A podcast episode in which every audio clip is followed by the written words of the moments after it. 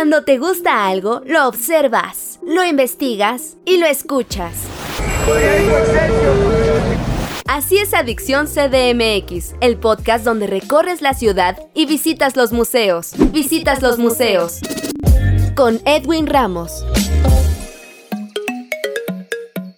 ¿Qué tal amigos de Adicción CDMX? ¿Cómo están? Bienvenidos a un nuevo episodio. Soy Edwin Ramos y en esta ocasión dejaremos por unos instantes la tierra, los museos, teatros y todo lo que ustedes ya conocen de lo que se habla en este podcast, porque el día de hoy emprenderemos un viaje al espacio y quién mejor que nos acompañe un experto en ello, Gerardo Martínez Avilés, licenciado en física por la UNAM, maestro en ciencias por la Universidad de Innsbruck, Austria y doctor en astronomía por el Observatorio de Nice de Francia, quien además es académico, astrónomo y divulgador científico en el Centro Astronómico Clavius de la Universidad Iberoamericana. Gerardo, un gusto recibirte. ¿Cómo estás? Bienvenido. Hola Edwin, muchas gracias por la invitación. Es un honor estar aquí compartiendo contigo y con el auditorio. Muchísimas gracias nuevamente por este tiempo. Compártenos de entrada cómo es que se piensa en Clavius y cómo surge este espacio. El Centro Astronómico Clavius de la Ibero es un espacio pensado por la Universidad Iberoamericana. Es un espacio espacio que está abierto para todo público. Obviamente nuestra idea era al principio, bueno, la idea era una especie de club de astronomía en la universidad. Y poco a poco fue creciendo, se fue haciendo más grande y entonces hoy en día pues contamos con un pequeño observatorio, un observatorio en la Ciudad de México, aquí en las instalaciones de la universidad, con un telescopio de 16 pulgadas. Estamos de hecho todos los lunes a partir de las 7 y media de la noche hasta más o menos las 9 y media y las 10 de la noche. Estamos aquí y recibimos gente de la universidad, pero gente de fuera también. Cualquier persona de la Ciudad de México que quisiera venir a, observar los lunes es bienvenida, nada más nos tiene que mandar un correíto. De hecho, si me permites hacer un anuncio de nuestra página web, que es clavius.ibero.mx. Si ustedes entran a esa página van a ver un apartado que dice inscripción a observaciones presenciales. Entonces, una semana antes se inscriben, digamos, toda esa semana, al lunes antes se pueden estar inscribiendo y el lunes van a recibir ya un correo con eh, el acceso a la universidad y entonces aquí los esperamos. Lo único que si les, les digo un poquito, porque es en Santa Fe, a lo mejor le queda no tan cerca, es mi caso, yo por ejemplo no vivo tan cerca. Nuestras observaciones obviamente están sujetas al clima. Está nublado o está lloviendo, pues no podemos observar, pero todos los lunes que esté despejado, pues aquí estamos. Qué bueno que nos compartes. Te agradezco mucho que hayas hecho eco de esta información al público, ¿no? Que nos escucha, porque sí, es muy importante, sobre todo, como bien dijiste, que este espacio está pensado para quizá los expertos y los no tan expertos, porque hay mucho público que está en verdad interesado en la divulgación científica y sobre todo de el espacio. Además de esta actividad de observación, estimado Gerardo, ¿qué otras actividades complementarias puede encontrar el público en Clavius? Esa es nuestra actividad presencial semanal, ¿no? Ese, ese día de la semana, los lunes, pues tenemos abierto el telescopio para que quiera venir a observar. La verdad es una actividad bien bonita. A la gente que viene y nos visita, pues le encanta estar aquí viendo.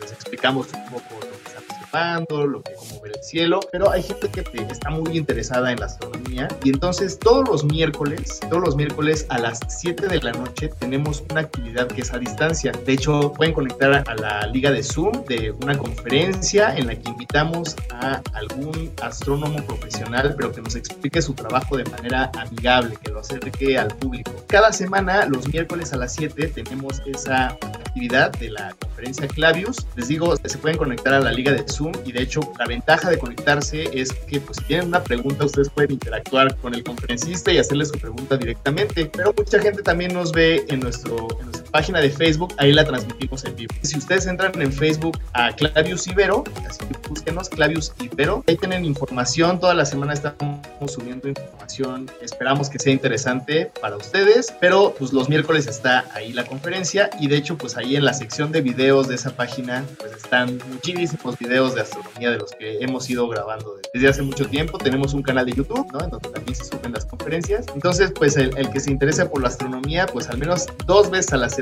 tiene una posibilidad.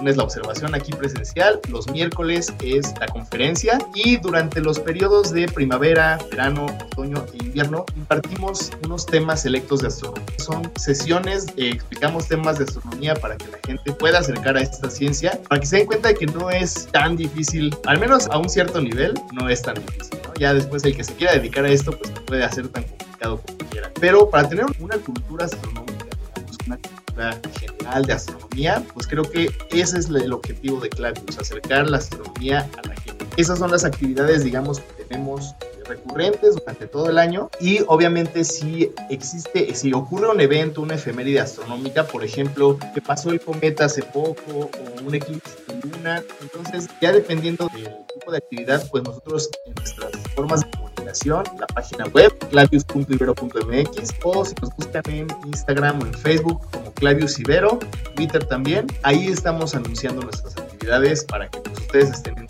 padrísimo toda esta experiencia que nos compartes y de la que el público, ya decíamos, puede ser parte, involucrarse de lleno. Como bien dices, la ciencia no se vea literalmente tan alta, ¿no? Tan afuera de nuestra atmósfera, ¿no? En el espacio, sino que también forma parte de nuestro día a día. Fíjate que tengo cuatro preguntas muy, muy breves, personales, que me gustaría que nos compartieras brevemente. ¿Por qué ser astrónomo, Gerardo? Yo creo que cada quien tiene que encontrar lo que le gusta en la vida, ¿no? Creo que habemos muchas personas en el planeta y afortunadamente todos somos diferentes y a todos nos gustan cosas distintas. Hay gente que se dedica a la literatura, hay gente que se dedica a la cocina, hay gente que se dedica, pues a, necesitamos de todo en este planeta y pues algunos nos da un poquito por, ver lo que está allá afuera, por tratar de entender. Yo, yo pienso como que el universo es nuestra casa y así como uno en su casa tiene que saber dónde guardas, dónde guardas las cucharas, dónde guardas el papel de baño, en dónde está la alacena, en dónde está el tinaco y pues uno tiene que saber cómo funciona la casa. El universo es nuestra casa al final, ¿no? entonces desde aquí, desde la Tierra, pues, nosotros tenemos que ver qué se ve desde aquí, qué está al norte, qué está al sur, qué está al oeste, ver cómo se mueve, cómo va a estar la luna, entonces hay, hay que saber un poquito cómo funciona la casa. Pues los astrónomos, al ver yo así lo veo, pues, ver la casa así en grande, pues yo por eso me interesé, afortunadamente pues, pude hacer esta carrera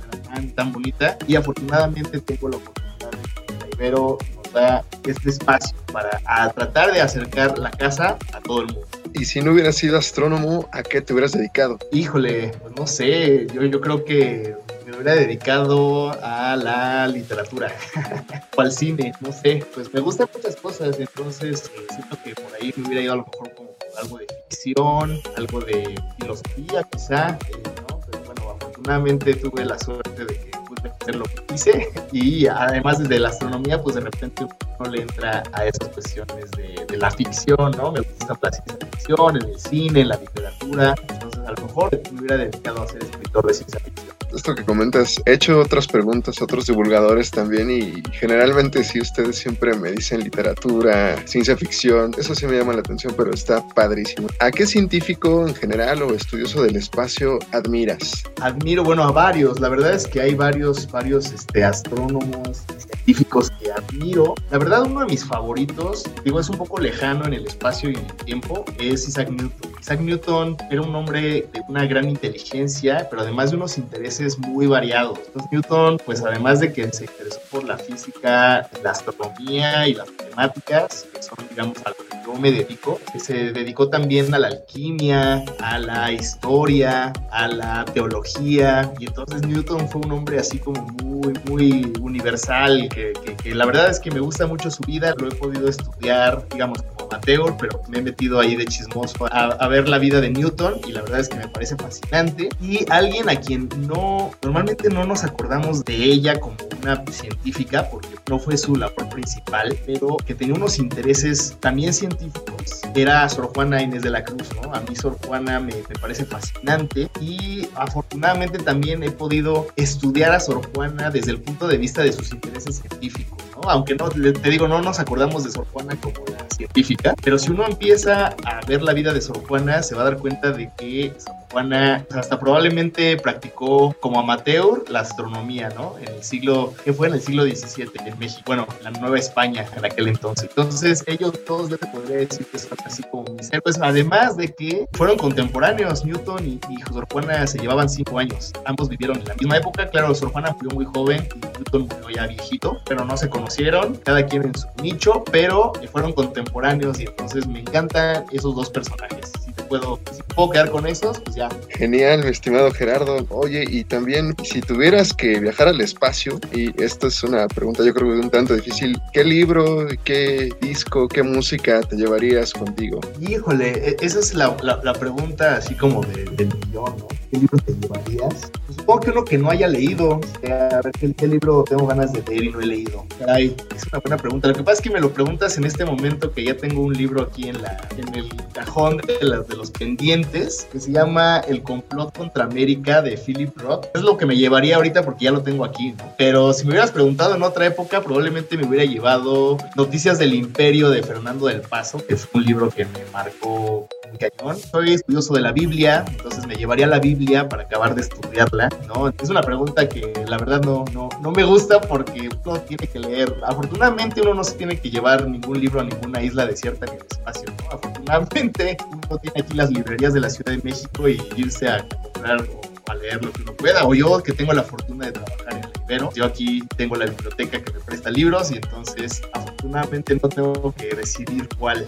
Excelente. Y así en cuanto a la música, un disco. Fíjate que hay un disco que yo escucho mucho, que de hecho, no por promover la, la piratería, porque es un disco compacto. O sea, ya casi eso no se, no se hace. Pero lo, traigo en mi coche. Yo oigo mucho el radio, me gusta mucho oír el radio, eh, porque ahí me entero de lo que está pasando en la ciudad, la música y todo. Pero de repente yo que tengo que cruzar luego o sea, lugares en donde ya no agarra el radio y ese es el disco que siempre traigo y es un disco que me llevaría la verdad al espacio porque me encanta y es un disco que trae los grandes éxitos de un grupo al que yo escucho mucho que se llama Soda Stereo. Entonces yo escucho mucho Soda Stereo la verdad es que sí me los llevaría a un viaje al espacio gusta mucho oigo otro tipo de música no se crean que es lo único que oigo pero si me preguntas así, ¿qué te llevarías? Pues sí, me llevaría mi disco ese que tengo de los grandes éxitos de Soda Perfecto, el rock en español y padrísimo. Rock en, tu idioma, exactamente. Padrísimo, mi estimado Gerardo. Gracias por compartirnos estos breves instantes. Ya ven cómo la ciencia no solamente está, decíamos, arriba, ¿no? Vemos a ustedes como científicos como en lo más alto. No obstante, son personas como cualquier ciudadano, ¿no? Y padrísimo que, que, nos hayas compartido tus gustos. Algo que deseas añadir a esta grata charla finalmente. En primera, un gran placer que me hayas invitado a platicar contigo, Edwin, y con el auditorio. Espero que se animen a visitar Aquí estamos abiertos todos los lunes, excepto, excepto si les digo, excepto que nos llueva o que se nuble, porque pues, así sí podemos hacer nada. O que se conecten a las conferencias de los miércoles. Ahí estamos siempre conectados con temas bien interesantes. La verdad es que nos la pasamos muy bien. Entren, enteren un poquito de lo que hacemos en Clavius. La mayoría de las cosas que hacemos son gratuitas, son una cosa que la universidad, de su idea de darle algo a la sociedad, pues es un poquito la divulgación científica que hacemos aquí en el Centro Astronómico Los invito a que nos conozcan y a que pues, compartan también sus intereses y sus inquietudes. No hay tantos observatorios abiertos al público en la Ciudad de México. Creo que somos el único. Vénganse, a lo, a lo mejor la Ciudad de México no es el mejor sitio para ver las estrellas, pero pues aquí nos tocó vivir, como decía Cristina Pacheco. Aquí hacemos astronomía también, como de que no qué padrísimo que nos hayas compartido estos momentos. Y bueno, pues solamente repetir que platicamos con Gerardo Martínez Avilés, doctor en astronomía y que también es divulgador científico en el Centro Astronómico Clavius de la Universidad Iberoamericana. Agradecerte nuevamente este tiempo con Adicción CDMX. Muchas gracias y estamos en contacto. Gracias Edwin y hasta luego. Muchísimas gracias nuevamente Gerardo. Yo soy Edwin Ramos y recuerden que los espero en un futuro en otro podcast con otro invitado aquí en Adicción CDMX. Hasta la próxima.